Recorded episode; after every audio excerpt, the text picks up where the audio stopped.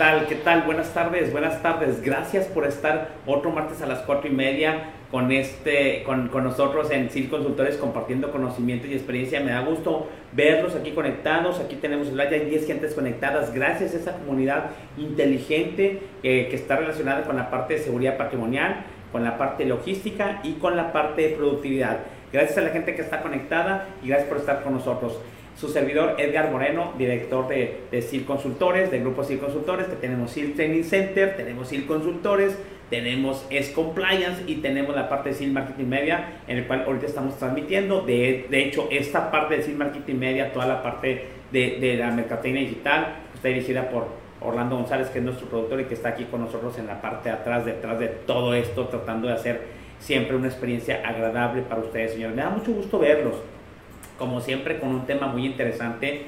Puede resultar sencillo, señores. De hecho, eh, algunos colegas cuando vieron la, promoción me dijeron, oye, está el tema muy interesante de algo muy sencillo y muy práctico y lo podemos tener como herramienta, como procedimiento, que es la ronda de seguridad. Y volvemos a la cuestión con las oficiales de seguridad que me, me he propuesto a quitar esa palabra de guardias o la parte de, de, otro tipo de, palabras para referirme a los oficiales de seguridad. Acabo de venir de, una, de la Ciudad de México, de una auditoría con una empresa muy importante, y empezó ya, ya empezó la práctica de cambio de paradigma con el cambio de lenguaje de oficiales de seguridad y los oficiales y es increíble cuando nos referimos a los guardias como oficiales de seguridad, inclusive la motivación que les da, que hay intrínseca en esa parte de cómo nos referimos a los oficiales. Yo me acuerdo mucho cuando yo me gradué de ingeniería, que era, es que el ingeniero dices, ay, hay una motivación muy linda y todo el rollo. Hoy día se ha acabado, pero como quiera uno sigue sintiendo el orgullo de lo que realmente uno hace, de lo que realmente, eh, este, qué, qué, qué, es lo que eres, ¿no? Y pues soy un oficial de seguridad, es, es representa algo sobre todo representar algo de orgullo por la cuestión de que están haciendo algo por este país a través de una empresa, a través de la institución pública, a través de, pues, de dirigir incluso una casa, ¿sí me explico? Pues bueno, el día de hoy tenemos un tema súper interesante que yo siempre he encontrado deficiente en muchas de las empresas cuando hacemos la parte eh, de, de, las auditorías o cuando hacemos una parte de una implementación de algún programa de gestión de seguridad patrimonial o simplemente cuando andamos viendo la, la función de, de, los, de los oficiales de seguridad, que es la parte de la ronda de seguridad. Es una cuestión muy poderosa y eh, estamos llamados a tener, hacerlo de manera efectiva. Entonces, el día de hoy es la productividad de seguridad patrimonial, dos puntos, y el tema de hoy es la efectividad de la ronda de seguridad o del rondín de seguridad, también tan subestimado, tan poco evaluado y tan poderoso, señores. ¿Sí me explico? Pero pues ahí tenemos, vamos a desglosar varios elementos para la cuestión de, de, analizar de una manera detallada junto con sus comentarios que son siempre muy, muy de mucho valor, igual que los de, igual que los de nosotros, son tan valiosos como los de nosotros, para que, para que podamos este, hacer y aprender en este tema que vamos a estar el día de hoy. Como siempre, la logística de hoy indica, Orlando, que tenemos que hacer nuestra promoción. Y nuestra promoción del día de hoy tenemos el curso de eh, el rol de la empresa de seguridad, hablando de la empresa de seguridad, el rol de la empresa de seguridad en una empresa certificada CityPath o EABAS. Si aquí nosotros ha, venido gente de muchas empresas como Securitas, como Glosset, como ProGuardia, si no quiero dejar a nadie fuera, gracias, gracias por su, por su, este, por su deferencia, gracias por estar con nosotros, por pedirnos que nosotros los capacitemos, probablemente ustedes no sepamos tanto de seguridad como ustedes, pero en la parte de los sistemas de gestión, en el cual cada vez más y más empresas mexicanas están certificadas y basan su sistema de gestión de seguridad en CityPad, en OEA, en BAS, en ISO 28000. Entonces, es, muchas veces llegan las empresas y es, las empresas de seguridad muchas veces no saben porque tienen un cliente, por ejemplo, poner una empresa de manufactura, le dan servicio a un cliente y dicen, es que me están pidiendo que mis guardias sepan inspeccionar este, camiones, que mis guardias sepan colocar sellos de alta seguridad, que mis guardias sepan la parte de mensajería y paquetería porque vienen en un sistema de gestión de seguridad el cual yo no sé. Digo, muy bien, es que yo quiero que me, que me, que me certifiques en CityPad. Para empezar, no hay certificación en CityPad, señores. La certificación para las empresas de seguridad en CityPad por lo menos no hay. En BASC sí, y en OEA todavía no, es, no hay. Entonces solamente hay en BASC. Entonces, la parte cuando ustedes trabajen, las empresas de seguridad, de guardia de seguridad, estén dando servicio a una empresa que esté realmente certificada como una, una empresa de transporte, como una manufactura, como una logística, etcétera, ustedes sí tienen que saber ciertos aspectos de ese programa de seguridad, ciertos aspectos les aplican. De hecho, en todos los sistemas de gestión de seguridad hay un criterio que se llama control de acceso físico, que realmente es la operación de los oficiales de seguridad en las casetas y en la parte de los rondineros y toda la parte de monitoreo también. Entonces, ¿qué hacemos en este curso? A las empresas de seguridad, viendo también por su productividad, sabemos que hay un índice de rotación bastante de guardias, entonces decimos, no gasten tanto, mejor les capacitamos a sus capacitadores, capacitamos a sus supervisores y ustedes van capacitando a sus guardias de seguridad. Si les rota, pues ya no les cuenta tanto la capacitación. Después se vienen y vuelven con nosotros a actualizarse y vuelven a, capacitar a todos sus oficiales si tienen una cuestión de una rotación, que todos sabemos que la rotación de los guardias de seguridad pues, es muy alta. Entonces, tenemos un curso excelente que es el rol de la empresa de seguridad eh, que, eh, eh, de una empresa, en una empresa certificada CITIPAD. Es decir, como una empresa de seguridad, ¿qué es lo que debe saber una empresa de guardias de seguridad o de oficiales de seguridad? Estoy cambiando, estoy cambiando los temas de oficiales de seguridad que proporciona servicio a una empresa certificada. Entonces, cuando yo le digo, diga, mira, normalmente tienen que saber la parte de seguridad física, la parte de control de acceso físico y la parte de la inspección de los famosos de los camiones de los 18 puntos de inspección. Entonces, tiene que ser pero desglosado, hay procedimientos, hay consignas, hay cuestiones que pide OEA, hay cuestiones que pide CIPAT, es importante que las sepas porque me parece, me parece bastante justo que sus clientes digan, oye, pues ya traen sus guardias capacitados en esto, ya que sepan inspeccionar camiones, ya que sepan eh, identificar personas no autorizadas, ya que sepan cómo hacer un rondín efectivo, ya que sepan la parte de cómo enfrentar, eh, ya yo dije, enfrentar personas no autorizadas, ya que sepan la parte realmente del monitoreo. Entonces, todo eso nosotros se los enseñamos en este, en este curso. Entonces es normalmente dirigido, pueden traer los guardias de seguridad, pero está dirigido para personal que capacita, personal interno, capacitadores internos, para que sepan exactamente cuáles son los requerimientos y la razón por qué sus, por qué sus clientes a los que sirven les piden este tipo de requerimientos. Porque si es correcto, ¿eh? de repente, por ejemplo, eh, no sé, una empresa de manufactura que está certificada en sistema de va a tener una auditoría y, dos o por lo menos dos puntos de los criterios o dos de los criterios va a depender del desempeño de la empresa de seguridad, del desempeño de sus oficiales. Y pueden ustedes, pues si no saben, meter en un lío a, la certificación de su, de su, empresa. Y aparte para tener en congruencia y hacer una cohesión más, más, más fuerte entre la empresa de seguridad y la empresa a la que provee servicio en los procedimientos, consignas que tiene que llevar a cabo con empresa certificada. ¿Sí me explico? Muy bien, tenemos las modalidades, como siempre, siempre todos los cursos ya le, ya le, ya le lo estamos estandarizando. Todos los cursos tienen modalidades y tipos de capacitación. En las modalidades, en este curso lo podemos hacer presencial aquí en CIR Consultores, presencial en su empresa, lo podemos hacer tipo webinar online, que todavía está bastante demandado, y cursos al público que haremos en el segundo semestre del año. Y en los tipos de capacitación, en este curso tenemos una conferencia informativa, es de dos horas, podemos hacer informativo eh, si ustedes dan servicio a empresas certificadas OEA, pues damos lo que, en una conferencia a sus guardias o a sus capacitadores eh, de dos horas de manera bastante general. Un curso de reforzamiento que son cuatro horas es ya ver más a detalle cada uno de los aspectos y un curso de seis horas es revisar cada uno de los procedimientos y cómo deben de ejecutar para que estén en cumplimiento con la famosa palabra compliance que está de moda ahorita en cuanto a la parte de cumplimiento que tienen que tener ustedes como empresa de seguridad y sus oficiales cuando ustedes dan un servicio a las empresas. A mí me da mucho gusto que confíen en nosotros porque las empresas nos piden que nos mandan y dicen, oye Edgar, te voy a mandar a la empresa de guardia de seguridad, tú que, que, que nos apoyaste con la certificación para que ellos entiendan la importancia de lo que deben hacer como empresa de seguridad que proporciona servicios de seguridad a una empresa que tiene un programa de gestión de seguridad como SIGPAD, como EA como VAS, para que sepan los detalles porque todavía hay bastante desconocimiento en eso, ¿no? Entonces aquí tenemos este curso, este, pídanlo, estamos en www.circosultores.com, lo piden a contacto arroba directamente conmigo, con cualquiera de los muchachos que estamos aquí cordialmente para servirles. Anímese, el curso está súper, súper bueno y, este, y está muy padre, si me explico? Está muy padre, no porque lo vemos nosotros, pero lo hacemos de manera práctica y aparte, si alguien quiere a los oficiales y a las empresas de seguridad, esa es la buena. ¿Sí me explico? Porque yo siempre me dicen, ¿por qué los defiendes y por qué los defiendes? Los defiendo porque estoy comprometido con dignificar la parte, la parte del proceso de seguridad patrimonial en este país.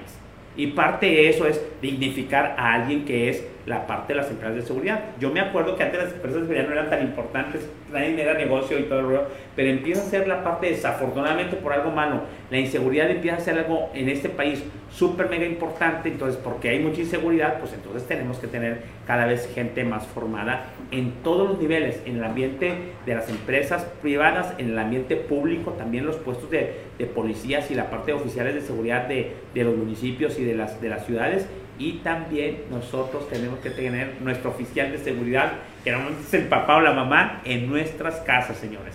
Muy bien, ya tenemos, ya, gracias Orlando, gracias por esa promoción y todo el rollo. Y seguimos y continuamos. Gracias, ya vemos a gente, ya vemos a gente conectada, ya tenemos 23, me parece excelente. Ahorita los, los, los, los saludo. Y este, ya en línea, ya en línea saludos. No sé qué quiere decir que ya en línea saludos, no sé qué significa, pero ahorita les doy, les doy un, un, un, un saludito. Y entonces tenemos la segunda parte que es la noticia de la semana. Desafortunadamente me tocó estar en la Ciudad de México cuando sucedió esto. Es algo muy lamentable. Yo creo que es la, la noticia de mayor impacto que es la línea 12 del metro. La, el accidente que fue en la línea 12 del metro, algo muy, muy, este, muy malo. Y yo siempre digo, cuando un acto inseguro, ya sea de safety o de security, afecta la vida de personas, no se vale, señores. Algo tuvieron que haber hecho. Y desafortunadamente, ¿qué es lo que pasa?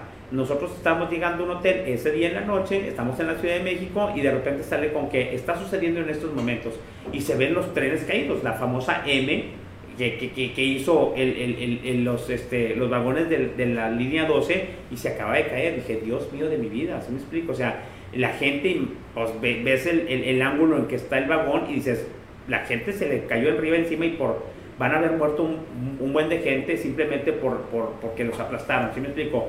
Pero cuando ya pasa un poquito más la parte del, del, del, del, video donde sucede que las cámaras de la ciudad sucede exactamente donde cae, dice, había muchos este, carros abajo pasando. Entonces, ha sido muy impresionante, lamentablemente hubo muchas muertes, creo que fueron alrededor de 20 o 25, si mal no recuerdo, y más de 70 heridos. Entonces, es algo muy lamentable y lo vamos a analizar desde el punto de vista de seguridad. ¿Sí me explico? Porque a razón del tema de hoy, de hecho, este tema lo tenía para, para unas sesiones después, pero quise, ¿por qué? Porque de alguna manera hubo gente, sin ser oficiales de seguridad, sin ser gente experta, vecinos y torrio, humildemente con el punto de vista que ustedes pusieron, hubo, hubo gente que, que, que lo que estuvo haciendo fue eh, eh, reportar que había una cuestión de una separación dentro de la parte de, de, la base donde pasaba el, metro, una separación en las, en las placas de concreto que había ahí, una cuestión de una falta de mantenimiento que la gente estuvo diciendo y que ahí se empezaron a, benditas redes sociales empezaron a sacar que ya la gente había dicho que se simbraba, que se sentía mal, que había este, separación en algunas placas de concreto que sostenían en la parte del que sostenían en la parte de, del concreto de la, de la, de la, de la, de la línea 12 y, de, y, después yo empecé a recordar que esa línea 12 nació mal, nació con pie izquierdo, desde que estaban los gobernantes, desde que la pararon, se inundó, este, tuvieron problemas. Yo me acuerdo mucho que, que tuvieron que cambiar los, los, los, vagones porque no daba, no daba bien la vuelta o había un desgaste irregular en la parte de las llantas. Entonces ya venía mal. Inclusive si algo empieza mal, hay que meterle doble, doble revisión. Cuando yo decidí, dije, ¿por qué si la gente reportó, nadie hizo nada? ¿Sí me explico? Porque si yo un reportero no hice nada, dije, eso me huele algo en seguridad patrimonial, ¿qué pasa? Y me, vine al rondín, que es una queja este, amarga de los oficiales de seguridad cuando hacen los rondín. Es que reporto que la barda está caída, dije, lo reporto y lo reporto y lo reporto y lo reporto y aparecen en 5, 10, 15 reportes continuos y nadie hace nada. ¿Sí me explico? ¿Hasta qué? Hasta que ese riesgo que reportó el guardia 50 veces se convierte en un delito, se convierte en un acto inseguro, se convierte en la muerte de alguien. Y eso no se vale. Entonces es bien importante porque eso fue una, una, de las actividades que se hace mucho en la parte de la ronda de seguridad. Aquí reportó un vecino, reportó un ciudadano, reportó un policía, reportaron los mismos pasajeros y nadie hizo nada. ¿Sí? Nadie hizo nada. Estamos, este acto inseguro que desafortunadamente provocó muchas muertes y muchos cientos de heridos sucedió en el nivel 3. El nivel 3 es en el país. El acto inseguro en el país y esto provocó la muerte de mucha gente. Entonces no se vale. Entonces vamos a empezar con la noticia de esta semana. Este, ya hice medio, medio, eh, una media explicación. Vemos la parte del video y ahorita regresando los, lo analizamos a la luz de la parte de seguridad aquí con ustedes.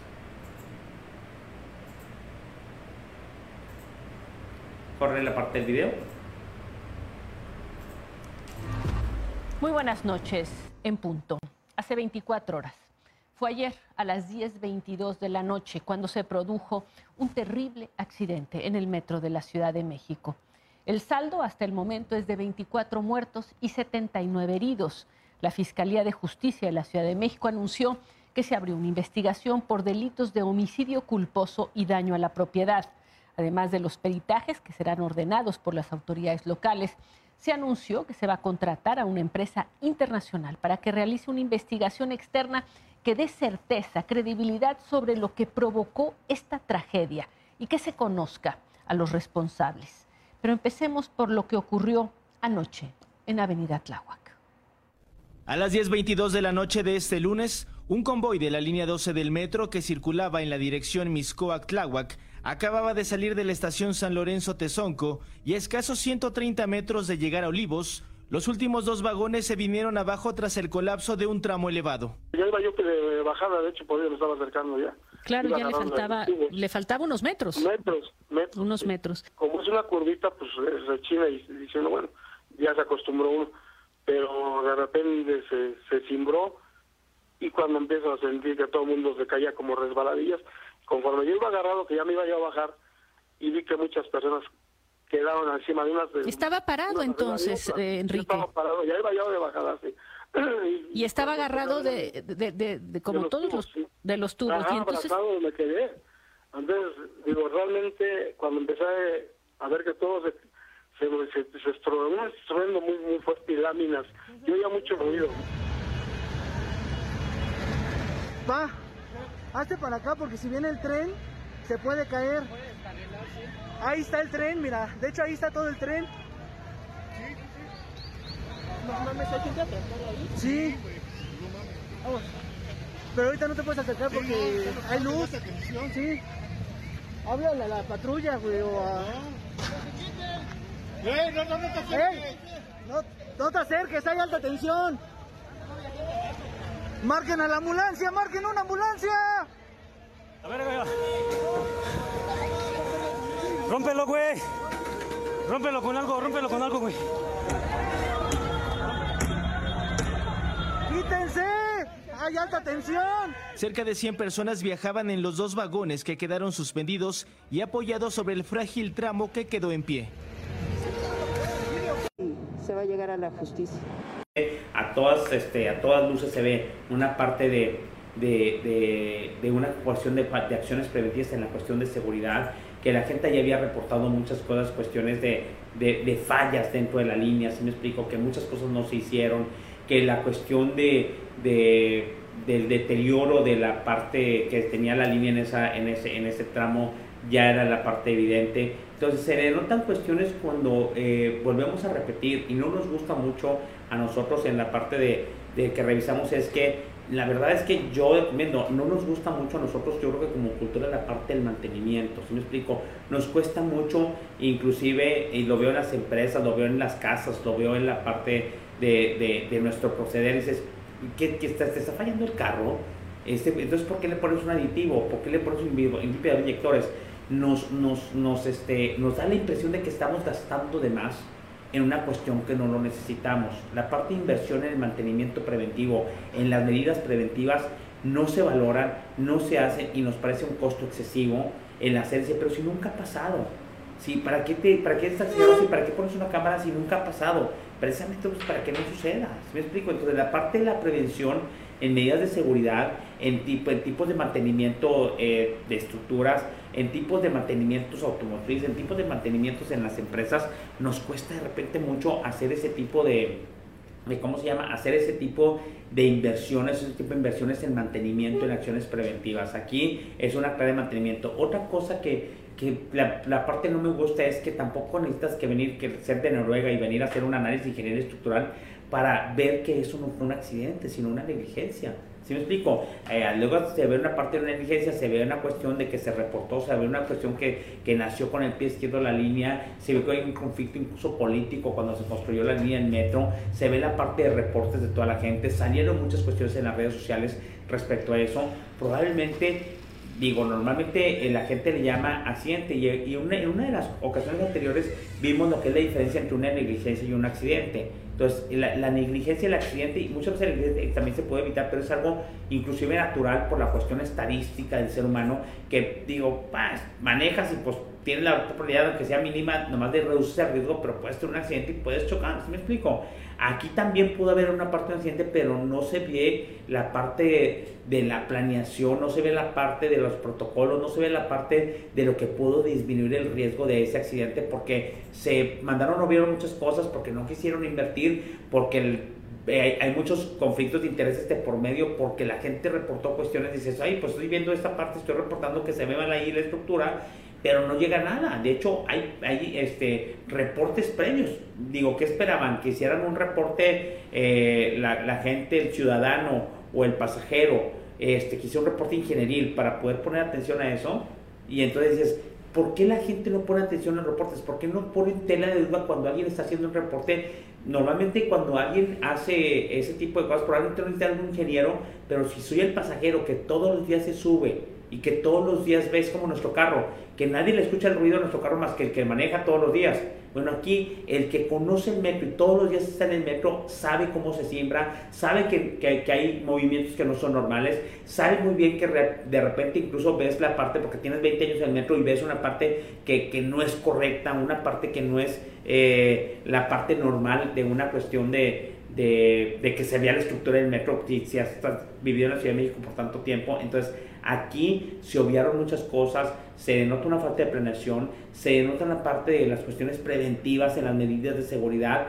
Eh, digo, no, no vi mucho el análisis de, cuando, cuando la, la, parte de reacción hacia eso, pero sí fue un poco desorganizada en el sentido, pues, este, las cuestiones de cómo la gente realmente que estaba ayudando, como siempre es el ciudadano, antes que lleguen las, las autoridades y antes que lleguen los, los cuerpos de auxilio, si me explico? Entonces, siempre se, se obvia y se hace la parte del mexicano, pero pues con uñas y dientes y con lo que sea estaba ayudando a la gente porque pues quedó todo eso es un desastre. Entonces, sí cuestiono mucho esa parte y lo más triste es que la gente no le sigue dando la parte de prevención. La gente es que nunca sucede, es que no va a suceder. ¿Sí me explico? Es que cuántas veces ha sucedido, este, cuántos accidentes hemos tenido en el, en el metro de la Ciudad de México Obviamente la, línea 12 nació con riesgo, es una línea de riesgo y sigue siendo una línea de riesgo. ¿Sí explico? ¿Y qué va a hacer la gente? La gente se tiene que trasladar, la gente tiene que ver. La gente al segundo día, pues yo creo que estaba asustada de subir, pero sigue siendo una línea de riesgo. ¿Qué es lo que se va a hacer? ¿Cuándo se va a hacer? Ahora, normalmente, y vamos a dejar que las autoridades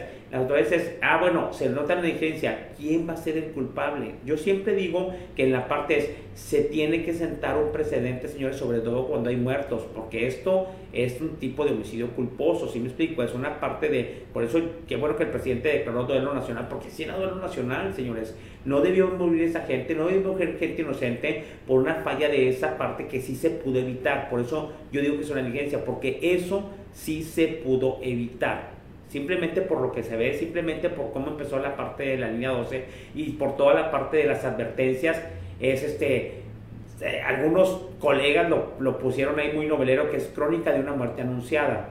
Era normal que se esperara, era normal la parte que sucedió un accidente de este tipo. De hecho, algunas empresas al principio, cuando construyeron la línea 2, declararon, hicieron un análisis que había una probabilidad de descarrilamiento y hay una probabilidad que sucediera un accidente como esto, una probabilidad alta, ¿sí me explico? Y aún así decidieron seguir operando la línea de metro. ¿Qué pasa cuando una línea de metro, cuando una cuestión de algo que pasa en nuestras vidas nace con un pie izquierdo, sabes que es de riesgo, entonces las medidas de seguridad tienen que ser mayores. Tú sabes que si estás en algo de riesgo, tienen que ser mayores tienes que meter más inversión en seguridad preventiva. ¿Sí me explico? Entonces, obviamente, si estás en una empresa que fabrica vidrio una empresa que fabrica o cobre, sabes que la empresa que fabrica o cobre le tiene que meter más medidas de seguridad tecnológicas, humanas, de procedimientos y todo el rollo a esa empresa por la naturaleza del producto. ¿Sí me explico? Bueno, aquí es, si las, todas las líneas, y esta línea nació enferma, nació mala, nació es que las medidas de seguridad no eran las mismas del, del todo el Metro Ciudad de México, eran medidas específicas para esa línea 12 que nació con un defecto. ¿Sí me explico? Y yo creo que van a hacer ese análisis, no sé cuándo se trata el análisis, no sé qué vaya a hacer, no sé si va a ser precedentes, la verdad no creo que vaya que se vaya a quedar. Digo, muchos nos critican a los mexicanos que somos de memoria corta y probablemente lo vayamos a olvidar rápidamente y después no queden más que los que recuerden desafortunadamente esto, la falta de, la falta de mantenimiento,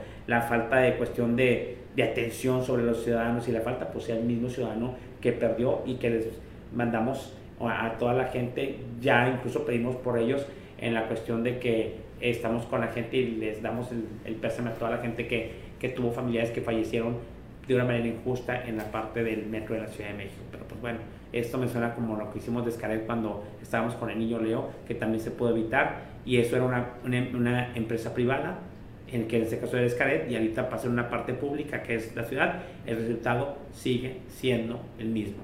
No hay mantenimiento preventivo, no hay respeto por la parte de la seguridad, no hay respeto por la parte de la inversión en seguridad preventiva y tenemos gente muerta, gente inocente muerta que no debe haber muerto, señores. Pues bueno, así vamos a trasladarnos. Cuando les dije que vamos a trasladar esa noticia a algo aprendido, hay que aprender de lo que sucedió. Y aquí fue cuando yo decidí, entonces, por algo dije, ¿por qué la gente reportó y reportó y reportó y nadie le hizo caso? Y dice, algo me suena parecido en eso, y a mí me suena siempre, la gente reporta y reporta y reporta y vámonos al nivel 2, que es el perímetro de nuestra empresa, ahí, y obviamente la gente de nuestros policías, que son nuestros, este, ¿cómo se llama? Este, oficiales de seguridad. Uno de los aspectos que siempre tengo cuando, y es una queja de, muy amarga, y yo también lo veo y, estoy de acuerdo con ustedes, es que una de las este, eh, consignas más claras, procesos más claros, más básicos dentro de la parte de seguridad es la parte del rondín de seguridad. Casi, casi es como hacer el reporte de novedades del turno. Así que hacen de repente en un libro azul o, y que es un escrito libre donde van poniendo por, horas los oficiales de lo que sucede en un turno. ¿Sí me explico? Si les dejaron este dinero, si vino una autoridad, etcétera, las novedades. ¿Sí me explico? Bueno, la parte del rondín es casi casi ser guardia de seguridad. Es como parte del diésel para el operador, es la parte de tener el rondín de seguridad. La efectividad del rondín de seguridad es, el rondín de seguridad es una consigna, es un procedimiento, es un proceso que es de seguridad patrimonial y que tiene eh, una parte de un efecto muy bueno en la parte de la realización junto con otras medidas de seguridad. Este, eh, un efecto muy bueno en la parte de mantener la seguridad del predio o de la empresa que estamos cuidando. Entonces, normalmente uno hasta cuando ahorita dices, ¿cómo hacer su rondín de seguridad? Y pues lo hago de esta manera, luego de otra manera, luego está en la periodicidad, luego este, de esta forma, etcétera pero eh, basados en nuestra experiencia, en la parte de la efectividad del de, de, rondín de seguridad, para empezar, el rondín de seguridad tiene un objetivo. Y el objetivo de la ronda de seguridad es mantener, hacer una buena inspección de las instalaciones con el fin de encontrar situaciones que pudieran afectar el predio que estoy cuidando. ¿Se me explico? En la parte de hacer una vueltecita, ¿se me explico? O una vueltezota, ¿se me explico? Que hacer la ronda hacer la ronda de seguridad es con el fin de haber anomalías que pudieran ser riesgos que pudieran convertirse y poder afectarnos a, nuestras, a, nuestra persona o a las personas que están ahí o a la parte del material que tenemos. A mí me dices, ¿por qué también tenemos el nivel 1? El nivel 1 es nuestra casa, nuestro predio nuestra casa, cuando estamos en nuestra casa también hacemos el rondín, nada más que no le llamamos rondín y normalmente lo hace el papá o la mamá el día de la noche en la noche es, ya cerraste todo, y vas y revisas la puerta, y vas y revisas si está cerrada la ventana, y vas y revisas a ver si está apagada la estufa, y vas y revisas si no dejaste la plancha conectada, si no dejaste el abanico prendido, y normalmente los, el objetivo es que la mamá dice, déjame, mejor déjame echar una vuelta a ver si todo está cerrado, porque no puedo decir que alguien se vaya a meter, se mete un viejo, diría mi mamá, se mete un viejo y les hace algo. Entonces vas y revisas porque alguien dejó abierto, porque hay descuidos, porque quiero mantener segura mi casa quiero de mantener segura a mi gente y a mis, a mis pertenencias. Y es una obligación casi de todos los papás y mamás. En la, en la noche se lo toman como obligación hacer una ronda. Y en la ronda de seguridad, que es sobre todo en la casa, así sea muy chiquita la casa, bueno, la ronda de seguridad de la empresa tiene el mismo objetivo, resguardar las personas y resguardar la parte del, del material y las puertas y la instalación que tenemos. Y es un rondín de seguridad. El rondín de seguridad tiene ese objetivo, pero tiene varias eh, características que debemos tener en cuenta y que de repente se nos olvidan y que tenemos que tomar en cuenta para que sea efectivo. Es una herramienta súper poderosa que nosotros al hacer efectivo, por lo menos logramos el efecto de que la gente se dé cuenta de que algo anda mal. La segunda parte, si que alguien haga algo o no, es lo que nosotros ubicamos que es lo que pasó en el Metro Ciudad de México. La gente reportó, reportó en las redes sociales, reportó de manera verbal, reportó un ciudadano, reportó a la señora de la esquina, reportó el vendedor que estaba allá abajo, toda la parte de lo que pudiera haberse evitado si una tragedia. Nadie le puso atención.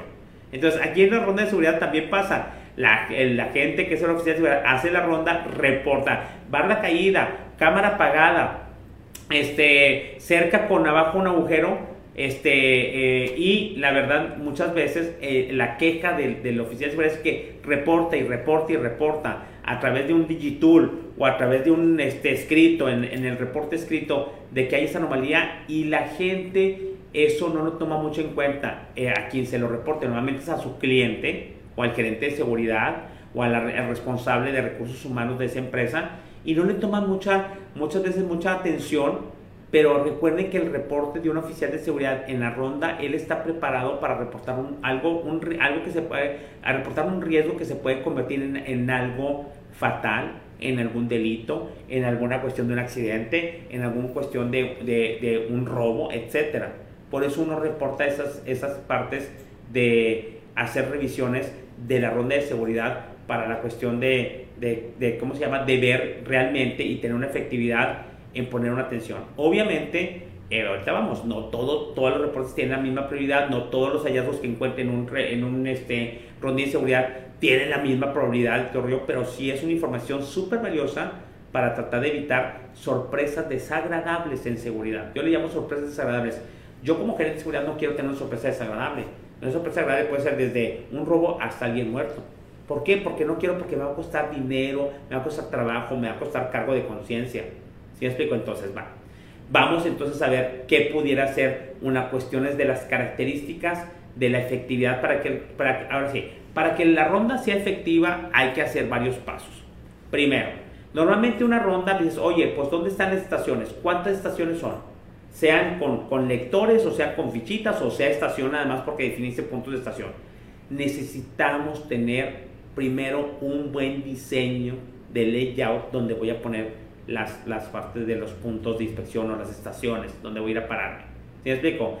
De repente yo no sé quién las hace, de repente no saben ni quién las hizo, quién las puso y las ponen en los puntos más recónditos, en los puntos donde no se revisa nada, en los puntos de que alguien, yo creo que así con el dedo puso que debería ser ese punto y no ponen en puntos realmente que son críticos para la seguridad de la empresa. Entonces, o no diseñaron el layout. ¿Por qué 20 estaciones? ¿Por qué 10 estaciones? ¿Por qué 5 estaciones? ¿Por qué dónde están? Entonces, obviamente hay que tener un buen diseño de layout donde se revisen distancias, donde se revisen primero los puntos vulnerables y críticos que tengan buena visibilidad, que de ahí yo pueda revisar varios puntos de lo que a mí me interesa cuidar para mi empresa. Si es más puntos de safety que de security, si es puntos relacionados con la parte de una fácil intrusión, si son puntos de recoveco, cuál es la naturaleza y vean ustedes qué criterios, por qué definen las estaciones donde las definen. Esa estación no se tiene que ser tampoco algo con una herramienta, puede ser manual, pero entonces necesitamos definir un layout, así como definir dónde están las cámaras, necesitamos definir un layout cómo son las estaciones, en dónde se van a poner las estaciones, qué tanta distancia hay entre estación y estación, si la estación está bajo techo, si son internas, si son externas, si es un punto donde es un punto de visibilidad para arriba, abajo, un lado del otro, 360, 180, para hacer una parte de una inspección visual, porque llegas a hacer una inspección visual en, en ese perímetro y con un radio, con un diámetro alrededor de ese punto.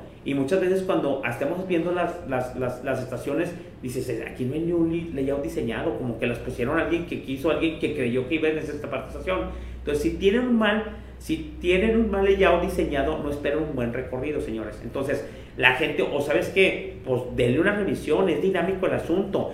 Ya no tengo la misma estructura, tengo la misma empresa, pero ya se puso una empresa a un lado, ya se puso otro edificio en otro lado, ya incluso tumbaron una empresa y dejaron terreno baldío, o se puso un centro comercial ¿Qué es lo que tengo? Ya pasaron varios años y yo puedo modificar ese layout en base a la cuestión de la dinámica que tenga mi empresa y de las construcciones diferentes que hubo en ese momento, señores. Entonces es bien importante porque luego dejamos el layout fijo con estaciones que ya no sirven para nada, con cuestiones que ya no sirven para la inspección, con cuestiones que taparon ahí, bloquearon por mismas construcciones de la planta que hicieron, porque la empresa cambió y siguen los mismos, las mismas estaciones. Entonces, una de las cuestiones que pueden hacer ustedes para la, para la efectividad de las seguridad es tener un layout, no solamente de las cámaras, no solamente de la, de la planta, sino un layout donde me indique que están distribuidas de manera efectiva y que los puntos son realmente puntos donde se puede hacer una buena inspección, porque uno va a, inspeccionar, va a revisar dónde están en cada una de las estaciones de trabajo.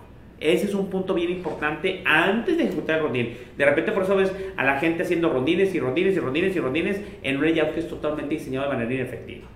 Número dos, ya tengo. La naturaleza del rondines, ya vimos el objetivo, es ejecutarlo. Entonces, ¿cómo lo voy a ejecutar? Decía mi buen eh, eh, este, y mi estimado Román Solís de Prosol, estamos haciendo así porque siempre platicamos y, él es súper, súper este, metido en la parte de seguridad, es un excelente capacitador. Dice Román, es que tiene que ser, no tiene que ser este, predecible, tiene que ser, no, no debe ser predecible. ¿Y qué hacen cuando ejecutan? En la parte que ejecutan es a las 3 de la tarde, a las 5 de la tarde y con la misma secuencia de, de, de, de la ronda eh, a favor de las manecillas del reloj. El que ustedes tengan las estaciones enumeradas 1, 2, 3, 4, 5 hasta la estación 20 no significa que las deben de ser en esa secuencia, ni las deben de ser en un horario similar. ¿Por qué? Porque la gente sabe, muchas veces la gente que va a hacer un delito espera la, la ronda, es que va a pasar a las 8 de la noche, es que va a pasar a las 9 de la noche. Por lo tanto, no debe ser predecible. La parte de la ronda de seguridad, ustedes deben de saber el cambio de los días, el cambio de las horas, si es un rondín cada hora, si es un rondín cada ocho horas, si es un rondín que va a ir con canino, si es un rondín que nomás va a ir con guardia. ¿Por qué? Porque tiene que ser impredecible o tiene que no, no tiene que ser predecible. Porque entonces la gente que está haciendo el delito, la gente que está preparando ese delito, ¿cuál es que delito se prepara? Y la gente que va a hacer el delito, pues está preparando, preparando, preparando y va leyendo y va revisando las tendencias que tiene el guardia de seguridad, el oficial de seguridad, perdón. Entonces una de las cosas es que el rondín no debe ser predecible. Por lo tanto, debe haber un diseño de las horas en las cuales se va a realizar el rondín y qué tipo de rondín es. Inclusive la secuencia que va a seguir en la parte de rondín voy a ir del 1 al 20 de manera secuencial, voy a hacer a favor de las manecillas de reloj, voy a hacerlo en contra de las manecillas de reloj, voy a hacerlo de manera aleatoria, pues también de manera aleatoria ha pasado. ¿Sí explico? Hacer un número aleatorio, tengo 20 sesiones, en este rondín de tu la estación 1, la 5, la 7, la 9 y la 15. Y también porque es una muestra de la parte del rondín. Eso también lo pueden hacer y es una parte disuasiva enorme. El, el, el, el rondín debe ser no percibe decir disuasivo. El otro de los objetivos es la parte de disuasión. El rondín, la ronda de seguridad es disuasivo, señores. Es para la parte de que la gente no cometa esa parte del delito. Nosotros tenemos eh, herramientas disuasivas como la alarma, como decía el ADT. Pongo el anuncio de ADT y lo que estás tratando es de, de disuadir que la gente haga un delito. El rondín, la ronda de seguridad es disuasiva, señores. Por lo tanto, tiene que tener un buen layout tiene la cuestión de asegurarme que no es predecible, tengo que manejar los horarios, tengo que manejar la gente que lo hace, tengo que manejar en, la forma, la, secuencia en que lo hago, si es a favor de las mediciones de error, en contra de las mediciones de error, si lo hago en zigzag, si lo hago de manera aleatoria, cómo voy a hacer de tal manera que nunca se sepa cuál va a ser la secuencia del rondín. Porque ahí ustedes piensan que nadie pues, está pelando a los oficiales y todo el mundo sabe, no hombre, ya viene, ya viene la ronda de las 3 de la tarde ya viene la ronda de las 8 de la noche. Obviamente, nunca va a pasar y nunca pasa nada en las rondas, pero cuando no son las rondas, pues es cuando pasan la parte de los delitos. Entonces ahí tenemos ya tres elementos muy importantes. Uno, un layout, muy importante. El diseño del layout, se diseña un layout, señores, sobre el predio sobre el que estamos, porque también tenemos que ver de qué dimensión es la parte del predio que tenemos, sobre el que tenemos que hacer el rondín. ¿Sí? En unas inclusive utilizaban cierto tipo de vehículo o cierto tipo de, bicicleta o algo por la cuestión de la distancia si no alcanzas a hacer en una hora el rondín, ¿sí me explico? Si lo, si lo vas a hacer de cierta manera. Entonces ves distancias, ves las estaciones, ves los puntos vulnerables, ves los puntos donde sí puedes tener en altura o algo la visión de un diámetro, ¿sí me explico? Entonces es la parte de layout. Dos, la parte que sea, no sea predecible, por lo tanto yo no puedo seguir la misma ruta para hacer la ronda. ¿Sí me explico? Tenemos que hacer alguna parte un cambio, son rondas con rutas dinámicas. ¿Sí me explico? Número tres, la parte es disuasivo. Tenemos que tener en la mente que es disuasivo. En la manera, hasta en la parte corporal en la que va el oficial de seguridad, en la parte que si tengo, este, tengo caninos, me acompaña un canino, ya ves que no me acompaña un canino, en la parte de la revisión, si es en la noche, si es en la mañana, si tengo linterna, si tengo vecinos vulnerables, si estoy en un, en un, en un predio donde es vulnerable, tengo que tener, ¿por qué? Porque ahí va el cuarto punto, eh, se tiene que cuidar la integridad de quien realiza un que es el guardia de seguridad.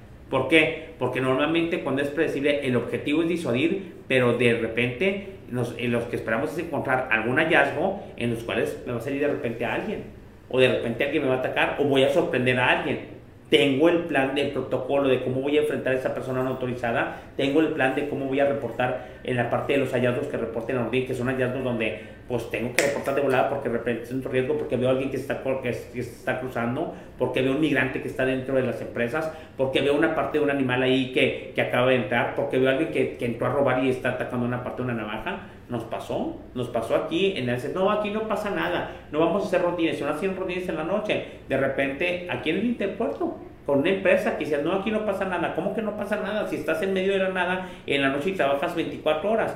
Pues no entró alguien, rompió la cerca porque nunca hacen rondín y aparte no tienen cámaras buenas, la verdad. Y entonces, ¿qué es lo que pasa? Entró alguien con una navaja y llegó a la embarques a picotear a alguien.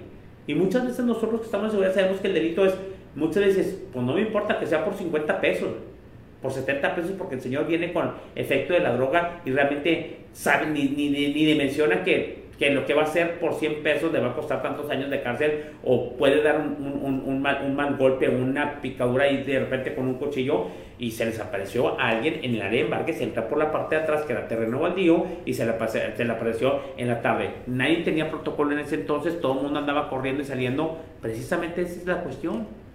¿Por qué? Porque seguramente el que entró sabe muy bien cuándo son los rondines, cuándo no son los rondines o si no hacen rondines. ¿Sí me explico? Quinto elemento, debe haber un reporte. Es reporte, señores que son clientes de las empresas de seguridad, tomen en cuenta por favor el reporte del oficial, denle un valor agregado al oficial, denle un voto de confianza al oficial de seguridad. ¿A poco ustedes creen que quieren nomás estar reportando por estar reportando, señores? No, se reporta y a mí me, en una de las auditorías a mí me frustraba mucho el hecho porque el guardia de seguridad, yo estaba auditando un guardia de seguridad, a un oficial de seguridad, perdón. Estaba auditando a un oficial y vi el reporte y dije, me muestran los reportes que hacía mano de la ronda. Y dices, lámpara caída, lámpara caída, lámpara caída, lámpara caída, lámpara caída. O era cámara caída, lámpara apagada. Cámara caída, lámpara apagada. Y tenía un mes y un reporte seguido, todos los reportes de turnos, hacía un reporte por turno. Empecé a ver y decía, ¿qué es lo que pasa con el oficial de seguridad? Y pasara con alguien que no fuera oficial, ¿eh? Si yo reporto, reporto, reporto, reporto, reporto, y nadie hace nada, ¿qué termina haciendo el oficial de seguridad? Y cualquier persona, terminas por no reportar. Entonces ya no reportas. Dice que al cabo nadie hace nada. Aunque la empresa tenga una cuestión, la empresa cliente tenga una razón válida para no, para no hacer nada, no tiene dinero, no quiere hacer la chamba, no le autorizan, etcétera, díganle, porque entonces, aunque es una obligación del oficial de seguridad en una ronda reportar y reportar y reportar, que yo le decía a ese oficial, usted reporte, porque el día menos pensado, eso es lo que lo va a salvar de que lo corran, de que le metan alguna cuestión de una demanda, de que meta en, en líos a su empresa de seguridad, porque yo reporté, que es como pasarlo en línea del metro. Ahora todo el mundo siente que la Virgen les habla con los muertos. Señores, güey, si reportó una gente, si reportaron en el Facebook, si reportó la gente, si reportó el, vendedor de las sandías ahí afuera, si todo el mundo reportó y todo el mundo sabíamos, ¿por qué la gente se extraña que haya habido una parte de, de un problema con la línea del metro? Ay, pero todo el mundo está indignado y todo el mundo sabe y todo el mundo porque echando y todo el rollo, pues sí, pero ya sabían. Bueno, lo mismo pasa con la parte de la ciudad. Si no ponemos atención a los reportes del oficial de seguridad que hacen su preparación, porque si alguien conoce normalmente bastante bien la operación del predio que cuida es el guardia, señores. ¿Sí explico? Entonces, si él está reportando y le dieron un entrenamiento, sí es desmotivante que hagan un reporte y nadie haga nada. O por que nos digan porque no hace nada porque uno termina. Esa vez yo le dije al señor oficial, dice usted, eh, usted reporte y su obligación es reportar independientemente es el 50% de la chamba de un rodillo de seguridad. La parte del reporte usted lo hace y ahí terminó su chamba. Si ellos no lo quieren hacer, no tienen dinero, no lo quieren arreglar, la parte es importante reportar, porque el día que una cuestión que usted reportó se convierte en un delito, una cuestión de esas, decir, ay, lo que pasa es que el guardia no reportó, el oficial no reportó, y es que digo, ¿y por qué no hicieron? Aquí está, yo se lo reporté 20 veces, 30 veces, y por lo menos no vamos a tener cargo de conciencia de que yo se lo dije. ¿Sí explico? De que yo no voy a tener cargo de conciencia de que algo que pasó sea malo y dices, yo hice mi parte.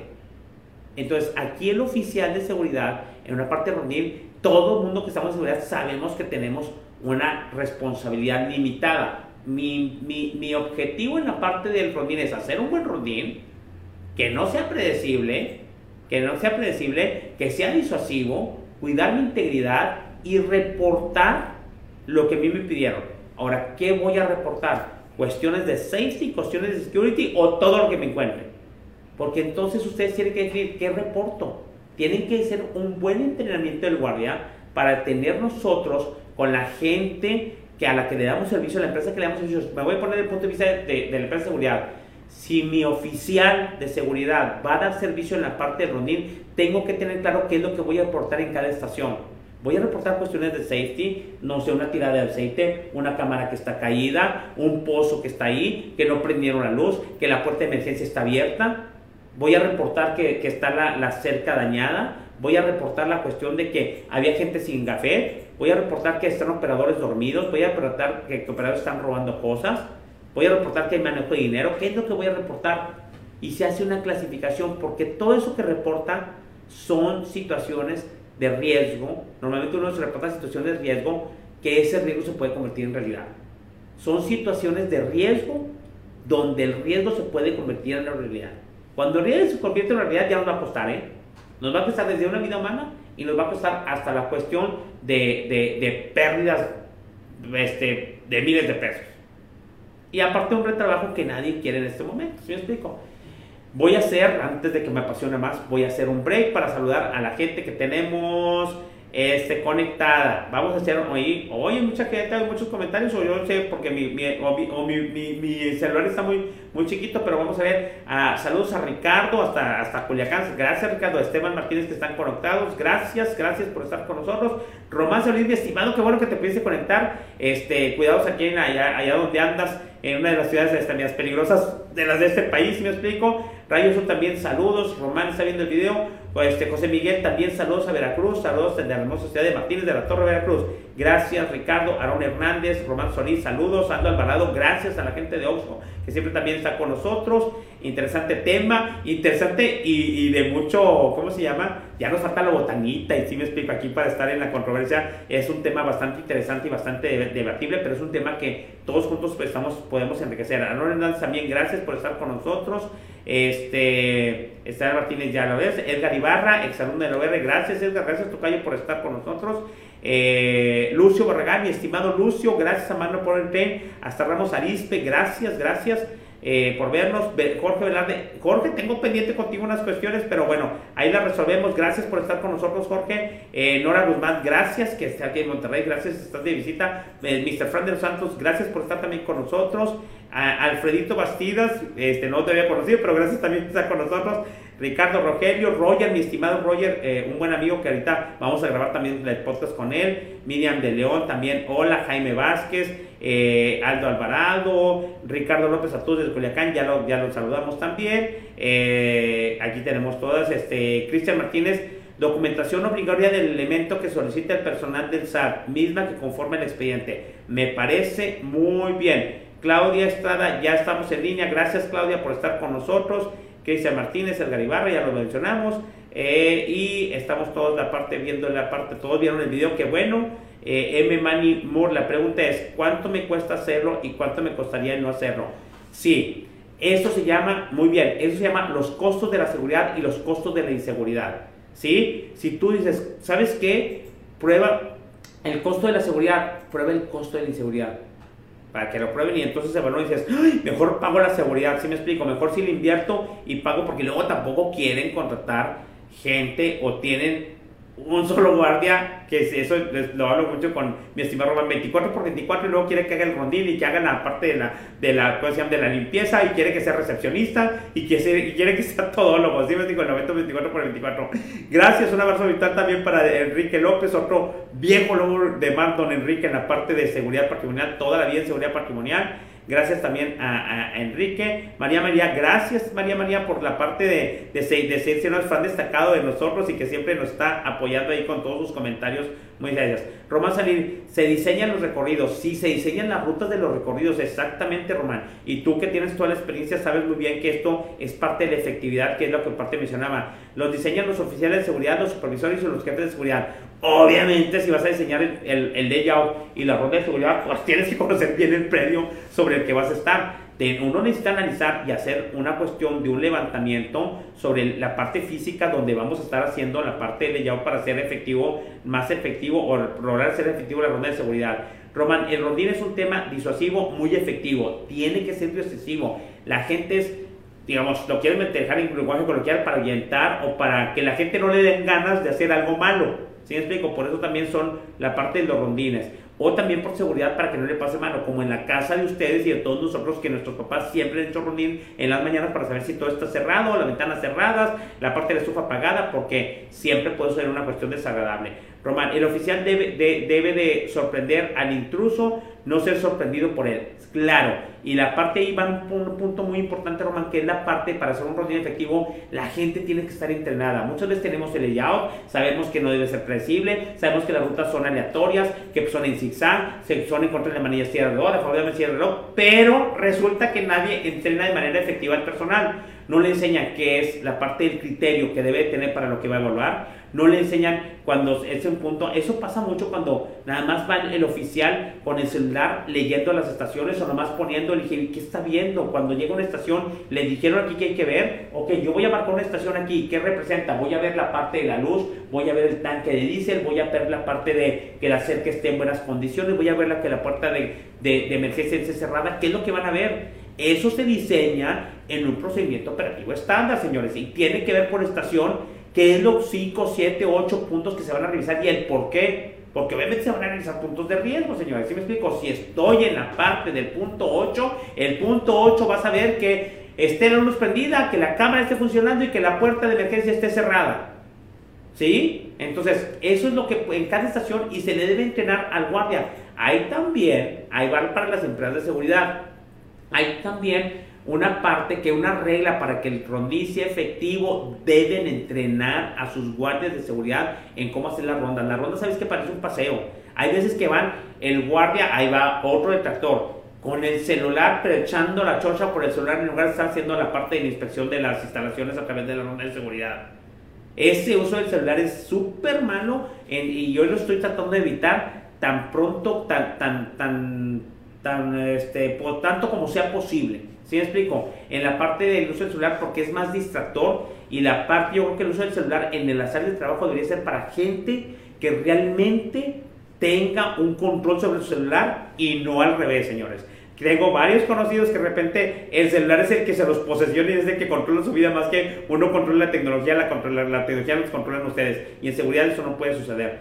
Los cinco sentidos enfocados en el rondín. Sí, señor. Parte del entrenamiento, lo que dice Román es, debes de estar concentrado con tus cinco sentidos, con la parte de la atención, la vista, la parte del tacto, todos los cinco sentidos deben estar a la hora del. Por eso los rondines tampoco es que hay veces que haces una ronda y ni siquiera has medido la parte de layout y le haces una hora cuando ya terminó la hora y es ronda cada hora. ¿Por qué cada hora? Si acaba de terminar, ya vas otra vez a la ronda. Pues entonces es inspección continua. Es que ¿cuántos rondinos hacemos? Uno cada 30 minutos. Dije, no te alcanzas a dar una vuelta en 30 minutos. ¿Quién diseñó esta ronda? La ronda es disuasiva, la ronda es no tener a alguien dando vueltas como loco. ¿Sí me explico? De hecho, ya hay tecnología, la ronda a través del tron, la ronda con el canino, y ahí la cuestión de, de rondas. A mí me gustaría otro punto importante que también puede ayudar a la cuestión es, siempre he dicho que hay centros de monitoreo muy buenos y que una cuestión es que los guardias también tengan ciertas cámaras, por lo menos que acceso a las cámaras que están en la periferia, eh, en la parte fuera del predio, porque también pueden hacer rondas a través de las, de los, de las cámaras.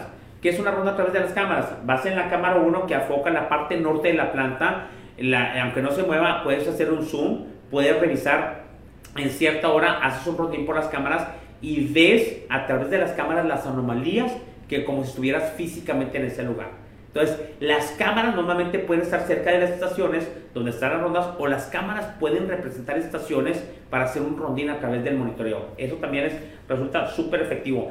Ya se nos acabó el tiempo, vamos a dejar la segunda parte entonces para la próxima. Ya son las 5 y media, ¿no? 5.27. o sea, ya se nos acabó la hora. Dios santo, hablé como perico y todo rollo y se me fue la parte. Creo que tenemos para la siguiente semana y solo le vamos a seguir la siguiente semana porque no pensé. Voy a terminar con los saludos, señores. Eh, Lucho Barragán, gracias. Juan, eh, Juan Joaquín Ramírez, gracias por estar viendo el video. Este, el señor Ricardo Espinosa, que también tiene toda la experiencia del mundo y que estuvo en un curso con nosotros y fue una delicia estar tratando temas con, con don Ricardo. Román, solo recuerda que estés trabajando con personas, estás trabajando con personas y por lo tanto hay un margen de error, estoy de acuerdo, dependiendo del horario laboral. Hay esos 24 por 24, aunque no me gusta para nada, pero pues bueno, y que no lo recomiendo. Lo ideal es apoyarse con el CCTV, también sensores de movimiento y alarmas, así como contar con un protocolo de reacción en caso de intrusión. Es cierto, Ricardo. Aquí yo lo resumo como es que el uso de la tecnología, tenemos que invertir en tecnología en la parte de seguridad y toda la tecnología que nos ayude, utilizarla de manera efectiva, darle mantenimiento a esta tecnología para que se ayude de la manera de seguridad, porque ves que estamos en pañales y todo lo queremos hacer manual. Es importante y me parece excelente tu punto, Ricardo, que toda la parte de tecnología que podamos apoyar para la parte de seguridad estaría estar fabulosa. Muy bien, Román Solís, Ricardo, también hay un margen de error en el equipo electrónico, el equipo es una herramienta que da. En todo hay margen de error, señores. El asunto es, el asunto es identificar ese margen de error. ¿Sí me explico? En lo que puede tener. Román, muy bien, gracias por sus comentarios, saludos. José Luis Macías, José Luis, gracias a la gente de Securitas, un buen amigo que también estuvo con muchas gracias. Saludos desde Samsung Tijuana, gracias a Samsung Tijuana, espero que estén haciendo sus rutinas efectivos, José Luis, con, tu, con tus oficiales de seguridad, muy bien. Ricardo López, el mantenimiento preventivo es clave, todo documentado la seguridad son los 265 días. En la clave en este país para nuestras casas, para nuestros carros, para la parte de seguridad y para la parte de vida es el mantenimiento, incluso, incluso en la parte de nuestra, de nuestra salud. ¿Cuántas veces nos hacemos check-up? Señores, ya pasamos de 50. Tenemos que hacer unos check-ups preventivos porque luego de repente, ay, ¿qué es lo que sucedió? Pues nunca te diste un mantenimiento preventivo y tienes una sorpresa desagradable. El mantenimiento es la clave, señores. Muy bien, eh, Fernando Sabela, saludos Fernando, gracias por estar con nosotros. Estoy viendo aquí los últimos comentarios antes de cortarnos. Señores, nada más dijimos este tema resumiendo, entonces tenemos la parte de cinco temas, el layout, la parte que es disuasivo, la parte que no sea predecible, la parte que sea entrenamiento y la cuestión que tengamos una cuestión de formalización con la cuestión de tecnologías y con la cuestión de procedimientos. El tema da para más, señores, me gustaría enfocar porque es algo que es un must, un deber para la parte del oficial de seguridad y para la parte de efectividad dentro de los áreas y vamos a hacer la segunda parte de la parte de porque sí me quedaron varios, varias ideas que quiero compartir con ustedes la próxima semana, señores. El tema es muy apasionante y yo más apasionado con el tema y me da gusto que haya muy buena retransmisión por parte de ustedes, ver gente conectada y acuérdense, en la ronda de seguridad también tenemos que tener un procedimiento operativo estándar, que no lo alcancé a mencionar, pero necesitamos tener escrito cómo se realiza esa parte de seguridad porque después por eso no sabemos ni cómo entrenar. Entonces llegamos a las 5 y media, sé que la gente de repente hace sus trabajos, sé que la gente quiere incluso regresar trabajos. Entonces vamos a hacer aquí el corte, nos vamos a ver la próxima semana, pero por lo tanto me dio mucho gusto verlos el día de hoy. Les mando un abrazo, Dios los bendiga, los cuide y recuerden que estamos en www.silconsultores.com Estamos en, en, Facebook como Edgar Moreno y como Sil Consultores. Ahí manden invitaciones y los acepto. Este, también estamos en LinkedIn, este, eh, en LinkedIn, este, como Edgar Moreno y como Sil Consultores. Estamos en, en, Instagram y estamos en YouTube. El video sale el día de hoy aquí en Facebook. están todos los videos para que los puedan utilizar para sus capacitaciones o para este, incluso comentar con gente de seguridad un día después o dos días después si es que no lo pueden ver en vivo. En YouTube mañana sale, mañana dan campanita y ahí también pueden estar viendo si es que prefieren esa red social. Y estamos también, ya estamos regresando con los videos, estamos, eh, estamos en Anchor, estamos en, en, Google, en Google Podcast, ¿eh?